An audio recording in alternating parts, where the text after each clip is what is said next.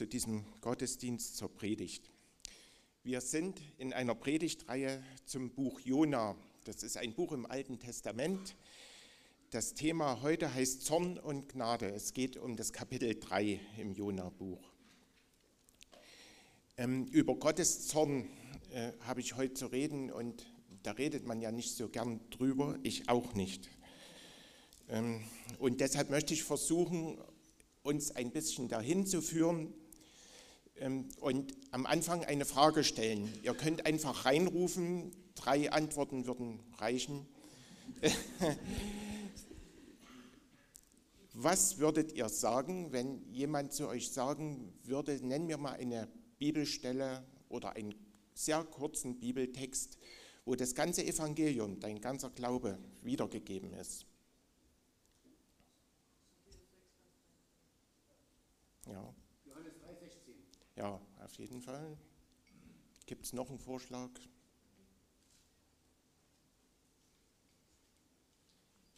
Na gut, zwei reicht auch. Ich habe ja gesagt, höchstens drei. also ich würde Lukas 15 wählen. Das Gleichnis vom verlorenen Sohn, sagen wir immer. Man könnte das auch ganz anders nennen. Vielleicht von den zwei verlorenen Söhnen oder von dem geretteten Sohn oder von dem ganz besonderen Vater. Sagen auch manche, das gefällt mir eigentlich am besten. Dort steht alles drin, äh, was das Evangelium beinhaltet.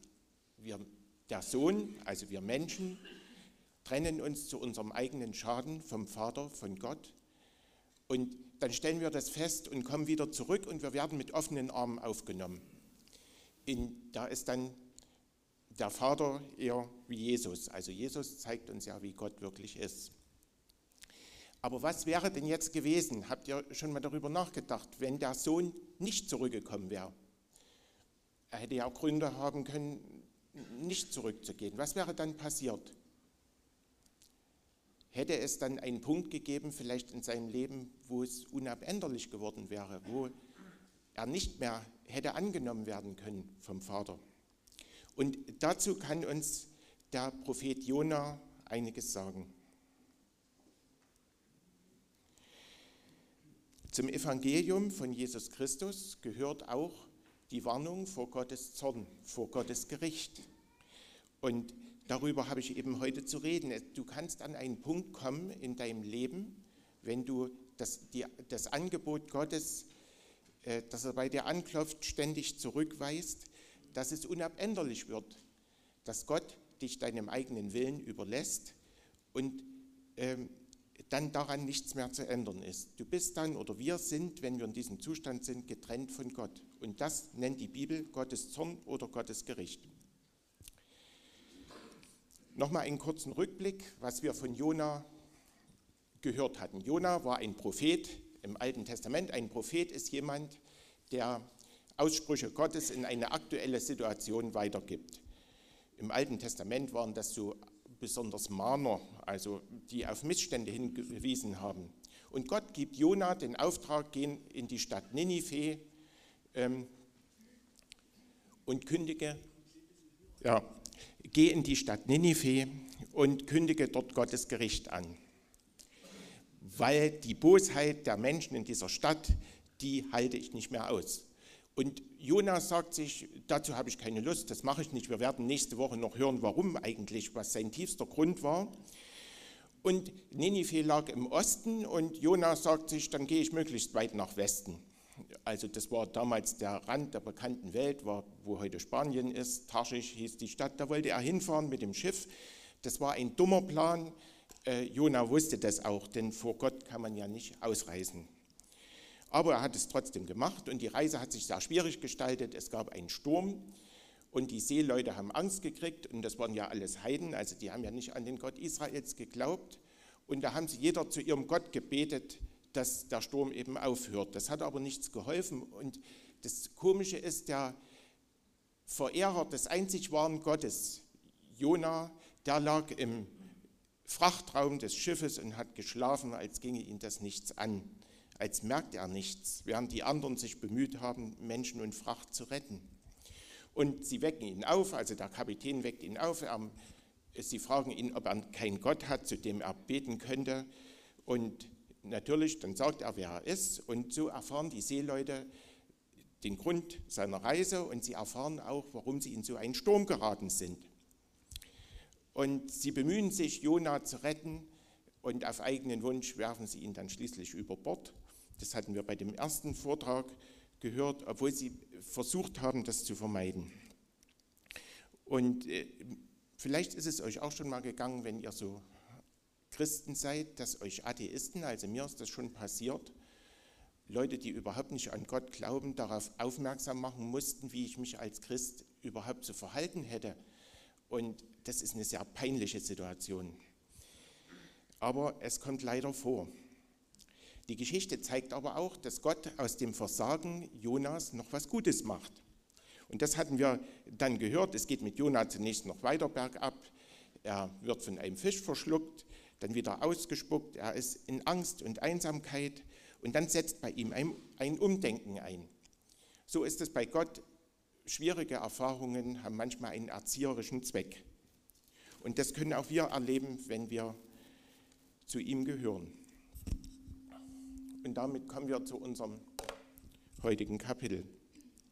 Zum zweiten Mal erging das Wort des Herrn an Jona. Er sagte zu ihm: Geh nach Ninive, der großen Stadt, und rufe dort aus, was ich dir auftrage. Diesmal gehorchte Jona dem Herrn und ging nach Ninive. Jona bekommt jetzt einen identischen Auftrag wie am Anfang. Und das ist sozusagen seine zweite Chance. Für Gott ist es selbstverständlich, dass er Jona nicht aufgibt. Wir sind da häufig anders. Also jedenfalls muss ich das von mir sagen. Wenn uns jemand enttäuscht, dann machen wir es lieber selbst oder lassen die Sache eben liegen. Und Gott hätte, auch Gott hätte ja Jona nicht gebraucht. Er hätte ja seine Ziele auch ohne den Jona verwirklichen können, aber er bemüht sich um Jona. Er will ihn unbedingt für die Aufgabe bereit machen. Dazu kommt noch, Jona wollte nicht. Vielleicht ist es euch auch schon mal so gegangen, ähm, wenn ihr mit Menschen zu tun habt, wenn ihr mit Menschen zu tun habt, die etwas nicht können, dann sind wir durchaus bereit, denen zu helfen. Wir sagen ja manchmal auf die Sprünge helfen, also das nochmal zu zeigen, uns zu bemühen. Aber wenn wir mit jemandem zu tun haben, der nicht will, dann haben wir ein ganz großes Problem. Aber Gott möchte nicht nur die Menschen in Ninive retten, sondern er möchte Jona für, den, für seinen Dienst qualifizieren. Und deshalb gibt er ihm eine neue Chance. Das ist auch ein guter Hinweis für uns, dass wir an solchen Stellen, wo Menschen uns enttäuschen, mehr Geduld zeigen, weil es gehört einfach zu Gottes Wesen und davon können wir lernen. Zum Beispiel habe ich das schon im Arbeitsteam erlebt.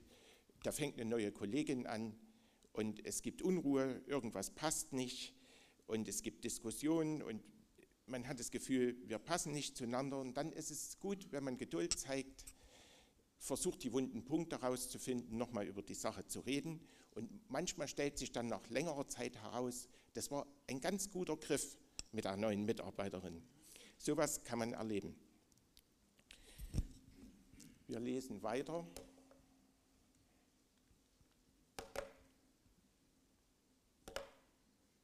Nein.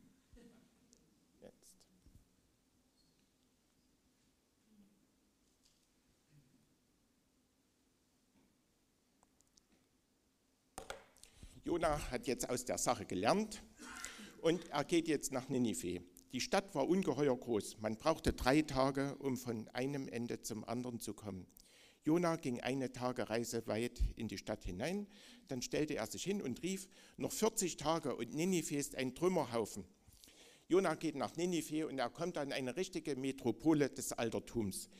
Damals äh, zur Zeit des Alten Testaments war alles ländlich geprägt. Es gab nur Dörfer und auch die waren sehr klein und nur sehr, sehr wenige Städte. Und eine große Stadt wie Ninive, so eine Metropole, das war die absolute Ausnahme. Und Jona, als er dorthin kam, dem wird es den Atem verschlagen haben. So etwas hatte er noch nie gesehen. In deutschen Bibelübersetzungen heißt es, dass die Stadt ungeheuer groß war, aber eigentlich steht dort, die Stadt war groß für Gott. Ist euch das schon mal so passiert? Ich meine jetzt in der Zeit vor Corona, wenn ihr zum Beispiel in einer Fußgängerzone standet in einer Großstadt oder euch mal auf eine Bank gesetzt habt dort und habt die vielen Menschen gesehen, dass ihr da gestaunt habt. Ich meine, das haben wir jetzt ein paar Jahre nicht mehr so erlebt, aber ähm, dass ihr gestaunt habt, wo kommen denn die ganzen Leute her? Ein endloser Strom von Menschen. Einer am anderen. Das war der Blick von Gott auf Ninive. Die Stadt war groß für Gott. Nur dass Gott hat nicht, äh, nicht gestaunt hat, dass dort so viele Menschen waren in Ninive, sondern Gott hat in ihr Inneres gesehen. Er hat gesehen, dass die Menschen von ihm weglaufen, dass sie ohne ihn leben müssen. Und das hat ihn innerlich bewegt. Das ist damit gemeint, wenn dort steht, die Stadt war groß für Gott. Jona richtet jetzt Gottes Botschaft aus in Ninive und das ist eine harte Botschaft. Er kündigt den Untergang Ninives an. Er spricht von Gottes Zorn über die Menschen, die permanent und bewusst seine Gebote missachten. Und deshalb ist es wichtig, dass wir jetzt etwas genauer über Gottes Zorn nachdenken, was darunter eigentlich zu verstehen ist. Wir stellen uns ja überhaupt weniger gern einen zornigen Gott vor. Es ist die Rede vom lieben Gott, vom Herrgott. Ich habe eine Frau gekannt, die hat immer gesagt, ach Gottchen. Also das ist so ein, äh, das Bild eher vom lieben Opa, der da in seinem Himmel thront. Und wenn wir nicht gar zu sehr über die Stränge schlagen, dann schaut er so milde unserem Treiben zu und so ein bisschen wohlwollend. Aber Jona verkündet in Ninive eine ganz andere Botschaft. Der Gott, von dem er spricht, der legt eine große Stadt in Trümmer. Jetzt kann man ja in der aktuellen Situation so eine Sache, legt eine große Stadt in Trümmer, gar nicht mehr unbeteiligt aussprechen. Und deshalb möchte ich an der Stelle nochmal ganz klar sagen, hier ist die Rede davon, dass Gott Ninive in Trümmer legen will wegen ihrer Bosheit. Das heißt aber nicht, dass jede Stadt, die in Trümmer gelegt wird, dass das irgendwie Ausdruck von Gottes Gericht ist. Das kann auch ganz andere Ursachen haben. Wenn wir an Zorn denken, haben wir auch ganz bestimmte Bilder vor uns. Manche äh, stellen sich ihren Vater vor, mit dem sie negative Erfahrungen gemacht haben. Der Mann, der tagsüber nie zu Hause war und dann abends auf einmal erschienen ist und die Kinder klein gemacht hat, weil sie irgendwelchen Unsinn verzapft haben. Und das ist so das Bild vom herumtobenden Alten, den dann aber auch ganz schnell die Energie verlässt, der auf sein Sofa sinkt. Und ja, zum Glück gibt es solche Väter immer seltener und von zornigen Müttern hört man nicht so oft, die gibt es aber auch. Manche stellen sich auch einen Chef vor, der den ganzen Tag im Büro sitzt und der kommt nur rausgestürzt, wenn was schief geht und dann erzählt er den Mitarbeitern allen, wie unfähig sie sind und dass sie froh sein können, dass sie überhaupt noch bei ihm arbeiten dürfen. Habt ihr das schon mal erlebt in eurem Arbeitsleben so, wie schlimm das sein kann, wie man da verunsichert werden kann, ähm, wenn man so einen Chef hat, wie dann auch die Produktivität sinkt und wie man denkt, man macht nichts richtig. Und nichts davon, nichts von dieser Art von Zorn trifft auf Gott zu. Gottes Zorn ist überhaupt nicht emotional. Gott kündigt Strafe an, weil er heilig ist. Sünde und Schuld können nicht zusammen mit Gott bestehen. Sie sind sich wesensfremd. Das ist wie Feuer und Wasser. Und äh, Gott kann von seiner Natur her, von seinem Wesen her Böses nicht ertragen. Er kann es deshalb auch nicht dulden. Und deshalb sagt die Bibel, dass wir bereits in unserem natürlichen Zustand, so wie wir sind, als Menschen, Gottes Zorn unterstehen. Und die negativen Folgen unseres Handelns, die sind schon Teil dieses Zorns. Das ist ein Urteil, das wir nicht gerne hören, ich auch nicht. Ähm, und manche unserer Erfahrungen scheinen dem ja auch zu widersprechen. Menschen tun doch auch viel Gutes und ja, vollkommen ist niemand, fehlerlos ist niemand, sagen wir. Und das stimmt ja auch, das ist richtig, aber es geht eben hier bei dieser Aussage nicht darum, wie wir über uns selber denken, sondern wie Gott uns beurteilt. Wir wollen von Natur aus ohne ihn leben. Und wir haben das ja hier öfter in unseren Predigten schon gesagt und man kann das nicht oft genug sagen. Wir wollen ohne ihn leben, unser Leben selbst bestimmen. Wir wollen autonom sein. Wir wollen alles selbst entscheiden. Und das ist die Ursache für alles das, was wir uns gegenseitig und der Welt an Bösem antun. Das ist der Zustand der Rebellion, der Autonomie von Gott. Das ist die Ursache für unser ganzes Elend. Die, das ist wie, ähm, wenn man sich vorstellt, dass was in der Welt Böses passiert, das ist wie das Symptom einer Krankheit, aber das die eigentliche Krankheit, das ist unsere Rebellion, dass wir von Gott weggehen. Und das war der Zustand der Menschen in Ninive und das ist auch unser Zustand, unser natürlicher Zustand. Die Bibel sagt, und das ist auch, finde ich, eine sehr harte Stelle, in Johannes 3, Vers 36, wer an den Sohn glaubt, hat das ewige Leben. Wer dem Sohn nicht gehorcht, wird das Leben nicht sehen. Der Zorn Gottes bleibt auf ihm. Das erscheint uns wirklich sehr hart, aber das Ziel von Gottes Zorn ist es ja gerade, uns aus dem selbstzerstörerischen Zustand herauszuretten. Und deshalb ist sein Zorn gepaart mit seiner Geduld. Er gibt den Menschen Zeit, sein Urteil zu bedenken, umzukehren und damit die Strafe abzuwenden. In Ninive hatten wir gelesen, waren es 40 Tage. Noch 40 Tage hat Jona verkündigt und Ninive ist ein Trümmerhaufen. Die 40 Tage, die kehren in der Bibel öfter wieder überhaupt die Zahl 40. Und ich versuche ja immer ein bisschen zu animieren, mehr in der Bibel zu lesen. Das ist zum Beispiel mal ein interessantes Thema, mal nachzugehen, wo taucht denn in der Bibel die Zahl 40 auf, in welchem Zusammenhang. Ich gebe nur mal zwei Beispiele. 40 Tage waren es bei der Sintflut, 1. Mose 7, und 40 Tage bei Moses stellvertretender Buße für das Volk Israel, 5. Mose 9. Und ein anderer Hinweis auf Gottes Zeitmaß, da kommt allerdings nicht die 40 vor, finden wir in 2. Petrus 3. Und ich möchte die Stelle mal im Zusammenhang vorlesen. Ich habe nur die letzten zwei Verse auf die Folie gebracht. Erinnert euch an das, was die heiligen Propheten vorausgesagt haben und ebenso an die verbindliche Weisung unseres Herrn und Retters, die euch die Apostel übergeben haben. Ihr müsst euch vor allem darüber im Klaren sein. In der letzten Zeit werden Menschen auftreten, die nur ihren eigenen selbstsüchtigen Wünschen folgen. Sie werden sich über euch lustig machen und sagen, er hat doch versprochen, wiederzukommen. Wo bleibt er denn? Inzwischen ist die Generation unserer Väter gestorben, aber alles ist noch so, wie es seit der Erschaffung der Welt war.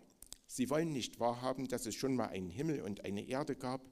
Gott hatte sie durch sein Wort geschaffen. Die Erde war aus dem Wasser aufgestiegen und auf dem Wasser ruhte sie durch das Wort und das Wasser wurde sie auch zerstört bei der großen Flut. Ebenso ist es mit dem jetzigen Himmel und der jetzigen Erde. Sie sind durch dasselbe Wort Gottes für das Feuer bestimmt worden. Wenn der Tag des Gerichts da ist, werden sie untergehen und mit ihnen alle, die Gott nicht gehorcht haben. Meine Lieben, eins dürft ihr dabei nicht übersehen. Beim Herrn gilt ein anderes Zeitmaß als bei uns Menschen. Ein Tag ist für ihn wie tausend Jahre und tausend Jahre wie ein einziger Tag. Der Herr erfüllt seine Zusagen nicht zögernd, wie manche meinen. Im Gegenteil, er hat Geduld mit euch, weil er nicht will, dass einige zugrunde gehen. Er möchte, dass alle Gelegenheit finden, von ihrem falschen Weg umzukehren. Die Aussage ist also, Gott gibt den Menschen Zeit, aber nicht unbegrenzt. Kein, kein Unrecht, kein Verbrechen, was hier geschieht, wird ungesühnt bleiben. Aber Gott gibt Menschen Zeit, umzukehren. Und das war genau die Botschaft, die Jona in Ninive ausgerichtet hat, als er gesagt hat, ihr habt noch 40 Tage Zeit. Die Stelle im Johannesevangelium, ich zeige sie nochmal, ähm, spricht davon, dass auf Menschen, die dem Sohn nicht gehorchen, der Zorn Gottes bleibt. Und das heißt jetzt Folgendes, und das ist eine sehr ernste Sache. Wenn du ausdauernd und bewusst ohne Gott leben willst, dann wird er dir letztendlich deinen Willen lassen und du wirst für ewig ohne ihn leben. Das will Gott nicht. Er ist ja unser Schöpfer und er liebt uns. Und deshalb wird er immer wieder bei dir anklopfen, das immer wieder versuchen, so wie Gott Jona in Ninive vorbeigeschickt hat. Und dem dürfen wir uns nicht verschließen, dem darfst du dich nicht verschließen.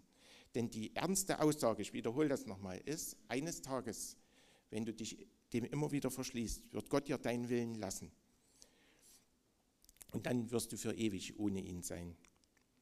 Es kann sein, und daran erinnert die Stelle aus dem Petrusbrief, ich zeige nochmal, ich zeige das nochmal, dass wir als Christen, dort sind nämlich auch Christen angesprochen, wieder besseres Wissen in unserem Leben dem Sohn, also Jesus, nicht gehorchen. Das heißt, wir leben, als gäbe es keinen Gott. Und als wären wir selbst die Herren unseres Lebens. Man nennt es manchmal praktischen Atheismus. Und leider muss ich von mir sagen in meinem Leben, dass ich auch solche Phasen hatte, wo ich so gelebt habe. Auch das ist eine sehr ernste Sache. Und dann wird uns Gott erziehen und Erfahrungen machen lassen, mit denen er ein Umdenken erreichen will. Auch das ist ja bei Jona passiert. Persönlich bin ich überzeugt, dass bei einem, der schon zu Gott gehört, der Zorn Gottes aber nicht ewig auf ihm bleiben wird. Es gibt aber dabei Christen verschiedene Auffassungen. Persönlich glaube ich, dass wir aus seiner Gnade nicht fallen werden. Er wird uns zurückbringen. Wenn du schon einmal mit Jesus angefangen hast und getauft bist und hast dich jetzt davon entfernt und rechnest überhaupt nicht mehr mit seiner Realität, dann geh ihm bitte nicht länger aus dem Weg, sondern fang wieder neu an, nach ihm zu suchen. Auch das ist eine wichtige Botschaft, die wir hieraus mitnehmen können. Und wir sehen, was jetzt in Ninive passiert. Die Leute von Ninive setzten ihre Hoffnung auf Gott. Sie beschlossen zu fasten und alle Reiche wie Arme legten zum Zeichen der Reue den Sack an. Jonas Botschaft war nämlich dem König von Ninive gemeldet worden. Der stieg von seinem Thron, legte den Königsmantel ab, zog den Sack an und setzte sich in die Asche. Er ließ in der ganzen Stadt ausrufen, hört den Befehl des Königs und seiner Minister. Niemand darf etwas essen oder trinken, weder Mensch noch Rind noch Schaf. Menschen und Vieh sollen den Sack anlegen und laut zu Gott rufen. Alle sollen von ihrem bösen Weg umkehren und aufhören, Unrecht zu tun. Vielleicht lässt Gott sich umstimmen. Vielleicht können wir seinen schweren Zorn besänftigen und er lässt uns am Leben. Jetzt passiert das Unglaubliche, die Leute von Ninive, die haben ja den Jonah gar nicht gekannt, der war ja für sie auch ganz neu, aber sie nehmen das ernst, was er sagt und kehren um. Und ihre Umkehr hat zwei Phasen. Darüber müssen wir jetzt noch ein bisschen nachdenken. Zunächst einmal zeigen sie etwas, was man als tätige Reue bezeichnen könnte. Die Art, wie sie das machen, also fasten, sich in sackartige Gewänder kleiden, sich in die Asche setzen, das ist uns heute größtenteils fremd. Das ist ein Trauerritus gewesen. Sie wollen damit sagen, dass ihnen ihr Verhalten in der Vergangenheit wirklich leid tut. Und so beginnt die Umkehr zu Gott. Man sieht ein, dass man falsch gelebt hat bedauert es, macht eine Sinnesänderung durch und möchte ein neues Leben beginnen. Und auch hier sehen wir ja den Kontrast zu unserem eigenen Leben. Also wer nicht solche Fehler gemacht hat in seinem Leben, braucht sich jetzt nicht angesprochen zu fühlen. Aber bei mir ist es leider auch so gewesen, schon oft.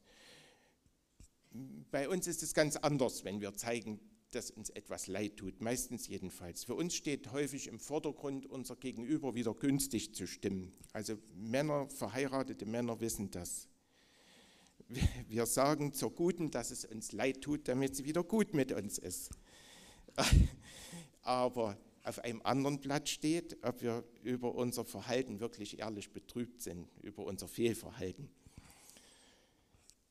Bei den Leuten von Ninive war das so die waren ehrlich betrübt und das haben sie gezeigt mit diesen Ritualen. Das hat man nicht einfach so gemacht. Man hat, äh, die wollten auch schön angezogen sein und die wollten auch essen und die hatten keinen Spaß daran, sich in die Asche zu setzen, sondern das war wirklich ein Zeichen dafür, es tut uns ehrlich leid. Wir, sind, wir wollen das wirklich in allem Ernst zeigen.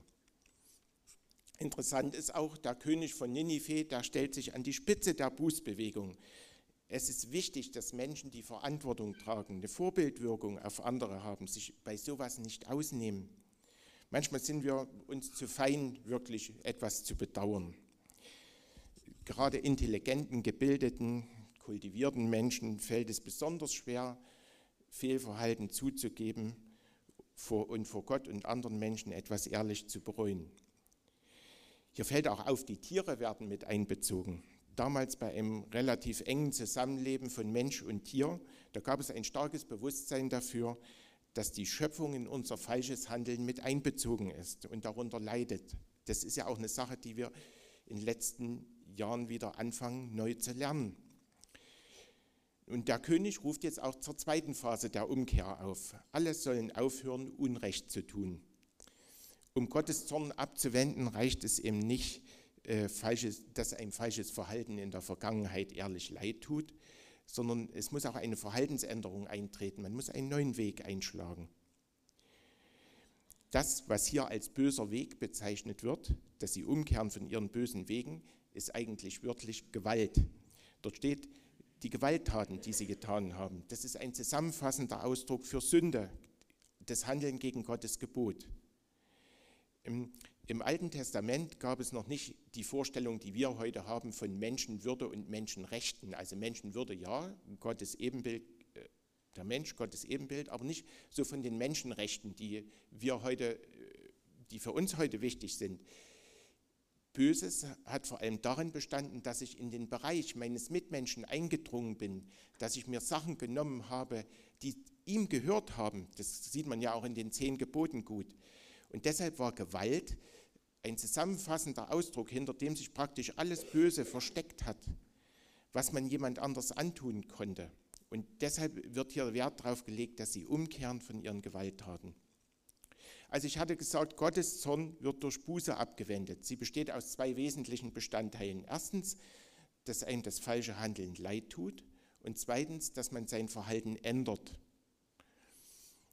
Und hier sollten wir auch verstehen, dass das Evangelium von Jesus Christus viel weiter geht als das, was wir hier im Buch Jona lesen. Die Leute von Ninive, die zeigten Gottesfurcht, aber sie kannten nicht die Beziehung, die Juden zu ihrem Bundesgott hatten und schon gar nicht das, äh, unsere Gewissheit als Christen, dass wir für alle Zeit bei Gott angenommen sind, weil ein anderer unsere Strafe getragen hat, Jesus. Das konkret angedrohte Gericht in Ninive wurde durch die Buße und die Verhaltensänderung abgewendet. Es gibt aber keinen Grund zu glauben, dass die Leute von Ninive äh, bei dieser Haltung geblieben sind. Äh, und heute geht es aber darum, nicht für immer in Gottes Ferne leben zu müssen, also um eine ewige Perspektive. Und noch etwas wird hier deutlich. Eine Umkehr zu Gott und eine gottesfürchtige Haltung können eine ganze Gesellschaft verändern. Und deshalb ist es so wichtig, dass unser Glaube oder wenn wir zu Gott umkehren, dass das nicht privat bleibt, sondern gesellschaftliche Auswirkungen hat. Ich bin ja wie viele hier im Raum in der DDR aufgewachsen. Und die DDR war so ein Land, wo man in vieler Beziehung sehr eingeschränkt gelebt hat.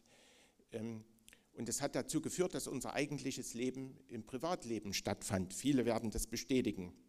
Dort war man entspannter und dort konnte man mehr sagen, dort hatte man mehr Möglichkeiten, musste nicht so sehr eine Rolle spielen. Und das war auch bei Christen so. Jedenfalls hat mich das in meinem Leben sehr geprägt dass mein Glauben, dass ich meinen Glauben eher als Privatsache betrachtet habe. Das ist aber nicht das, was Gott will. Wenn wir zu Gott umkehren, soll sich das öffentlich zeigen. Ich möchte äh, da nur ganz kurz drauf eingehen, weil uns das sonst vielleicht zu weit weg vom Buch Jona führen würde. Äh, zum Beispiel setzt die Positionierung gegen Lügen voraus, die, durch, äh, die durchaus öffentlich stattfinden kann dass man sich selbst um Wahrheit bemüht, auch wenn das nicht immer einfach ist. Also das Erste, wenn man öffentlich die Umkehr zu Gott lebt, ist, dass man Vorbildwirkung zeigt. Zweitens kann es auch nötig werden, sich aktiv gegen Unrecht einzusetzen. Da geht es auch hier um eine Vorbildwirkung und persönliche Bescheidenheit, die sich nicht über andere stellt. Das können wir von dem König von Ninive lernen. Er war ja der König. Er hätte ja sagen können, hört mal zu, ihr lieben Leute, äh, ich sage euch jetzt, was ihr zu machen habt, aber mich betrifft das nicht. Ich bin hier der Chef. Aber er hat sich vor allen, hat er das gleiche Trauerritual die, äh, durchgemacht, die gleiche Buße gezeigt. Es hat ihm genauso leid getan wie allen anderen. Und das ist auch für uns ein guter Hinweis. Wenn wir Umkehr zu Gott öffentlich leben wollen, dann heißt das, dass wir uns nicht über andere stellen, sondern dass wir uns mit unseren Mitmenschen völlig gleich machen, auch wenn wir vielleicht in der einen oder anderen Sache das Böse, was geschehen ist, gar nicht mitgemacht haben. Es reicht nicht gegen etwas zu sein, auch wenn die Kritik noch so berechtigt ist, sondern Unrecht, das ist die Einsicht, beginnt in unseren, in meinem eigenen Herzen. Und das, und das sollten wir auch zeigen. Nicht über andere, kritisier, äh, andere kritisieren oder uns über sie stellen, sondern sagen, ich bin genauso, ich habe das genauso nötig wie du. Und ich glaube, dann ist es auch für andere annehmbarer oder glaubwürdiger, was wir dann sagen. Es ist richtig, Unrecht konkret zu benennen, auch das hat der König von Ninive gemacht, und zur Verhaltensänderung auch konkret aufzufordern. In einzelnen Fällen kann das auch heißen, dass wir Dinge, ich rede jetzt von Christen, die allgemein erwartet werden oder vorgeschrieben sind, einfach nicht mittun. Und das sollten wir aber dann, so sollten wir handeln, in einem, mit einem Gewissen, das vom Glauben von der Bibel her geprägt ist und nicht einfach mit der Vorstellung, was uns passt oder nicht passt, was uns bequem oder unbequem ist, sondern es muss tatsächlich um Dinge gehen, die für den Glauben wichtig sind. Also wenn ich zum Beispiel meinen Glauben verleugnen soll oder wenn die von Gott gebotene Nächstenliebe nicht mehr möglich sein soll. Das ist wichtig. Also worum es mir geht, ich wiederhole das nochmal, und was wir an dem König von Ninive eben sehen können, ist, dass wir uns mit dem Unrecht, was in unserer Umgebung geschieht, äh, dass wir uns dafür mitverantwortlich fühlen, dass wir uns damit eins machen in der Buße und aus dieser Haltung heraus andere zur Buße auffordern.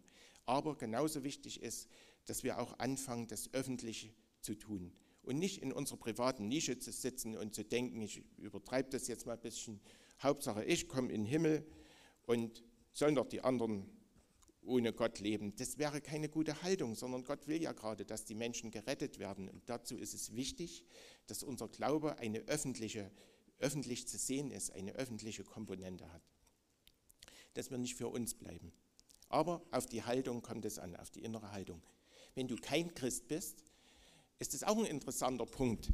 Du kannst dann nämlich auch vor Gewissensentscheidungen stehen. Dein Gewissen, das dir genau sagt, was richtig und falsch ist, ist ein Hinweis auf Gott. Das kommt von Gott. Warum würden Menschen aller Zeiten und aller Kulturen sagen, dass es falsch ist, ein Messer zu nehmen, zum Nachbarn rüberzugehen, den zu erstechen und seinen Tresor auszurauben, auch wenn du das Geld noch so dringend brauchst? Warum wären sich da, glaube ich, alle einig über diesen Punkt? Und es äh, ist ja nur ein Beispiel. Ich glaube, dass das von Gott kommt. Das ist eine Erinnerung an ihn, dass er Herr deines Lebens sein will und wenn du kein Christ bist und dein Gewissen schlägt mal wieder an bei irgendeiner Sache, du sagst vielleicht, das ist meine innere Stimme, dann kannst du dich daran erinnern oder kannst du daran denken, das kommt von Gott. Da klopft er in dem Moment gerade bei dir an. Jetzt passiert noch etwas sehr Interessantes. Gott sah, dass sie sich von ihrem bösen Treiben abwandten. Da tat es ihm leid, sie zu vernichten, und er führte seine Drohung nicht aus. Gott tut auch etwas leid. Er bereut auch. Mit dieser menschlichen Beschreibung von Gottes Handeln soll gesagt werden, dass Gott das angedrohte Gericht eben nicht ausführt. Das ist für uns schwer zu verstehen, denn wir stellen uns ja vor, Gott absolut sagt was Endgültiges. Manche Bibelstellen sagen das auch. Und wir können uns im Zusammenhang mit Gott eine solche Verhaltensänderung nicht vorstellen. Zum Beispiel heißt es in 4. Mose 23, dass Gott nicht wie ein Mensch ist und seinen Sinn nicht ändert. Dann haben wir aber eben auch Bibelstellen wie diese hier, die von der Reue Gottes sprechen. Also hier in der guten Nachricht steht, es tat ihm leid. Und wir sollten da Missverständnisse vermeiden. Gott unterliegt keiner Fehleinschätzung. Er hat nicht auf einmal festgestellt, ach, die Leute in Ninive, die sind gar nicht so schlimm, wie ich am Anfang gedacht habe. Da ist ja doch viel Gutes, also da lasse ich jetzt mal die Strafe weg. Gott ist aber auch kein Automat, kein, ähm, kein Roboter, wo man einmal ein Programm eingibt und das äh, fängt an abzulaufen und das ist jetzt nur noch schwierig anzuhalten. So ist Gott auch nicht. Gott ist eine Person, ein Beziehungswesen. Er reagiert auch auf Menschen, auch auf dich und auf mich. Er sah die echte Reue der Menschen in Ninive und ihren ehrlichen Wunsch, ihr Verhalten zu ändern und das hat ihn berührt. Und da ist er von seiner ursprünglichen Absicht, die Stadt in Trümmer zu legen nach 40 Tagen, abgerückt. Er hat es nicht ausgeführt. Das ist seine Gnade. Ich hatte versucht, aus der Bibel zu zeigen, dass wir Menschen wegen der Rebellion gegen Gott unter seinem Zorn stehen.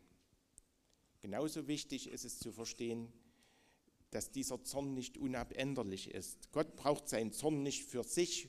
Auch da ein Kontrast zu uns wir finden ja manchmal durch unseren Zorn wieder ins innere Gleichgewicht. Das braucht Gott alles nicht. Gott möchte mit seinem Zorn Umkehr bei uns Menschen bewirken, mit dem Ziel, dass er die angedrohte Strafe nicht ausführen muss. Das will er nämlich eigentlich gar nicht. Und deshalb ist es so wichtig, dass wir Gottes Zorn ernst nehmen und darauf reagieren. Das wird unser Leben verändern. Wir werden seine Gnade erfahren und wir werden die Bestimmung finden, die Gott uns eigentlich zugedacht hat. Ich möchte jetzt noch zum Abschluss mit uns beten. Ihr könnt aufstehen, sitzen bleiben, das ist egal.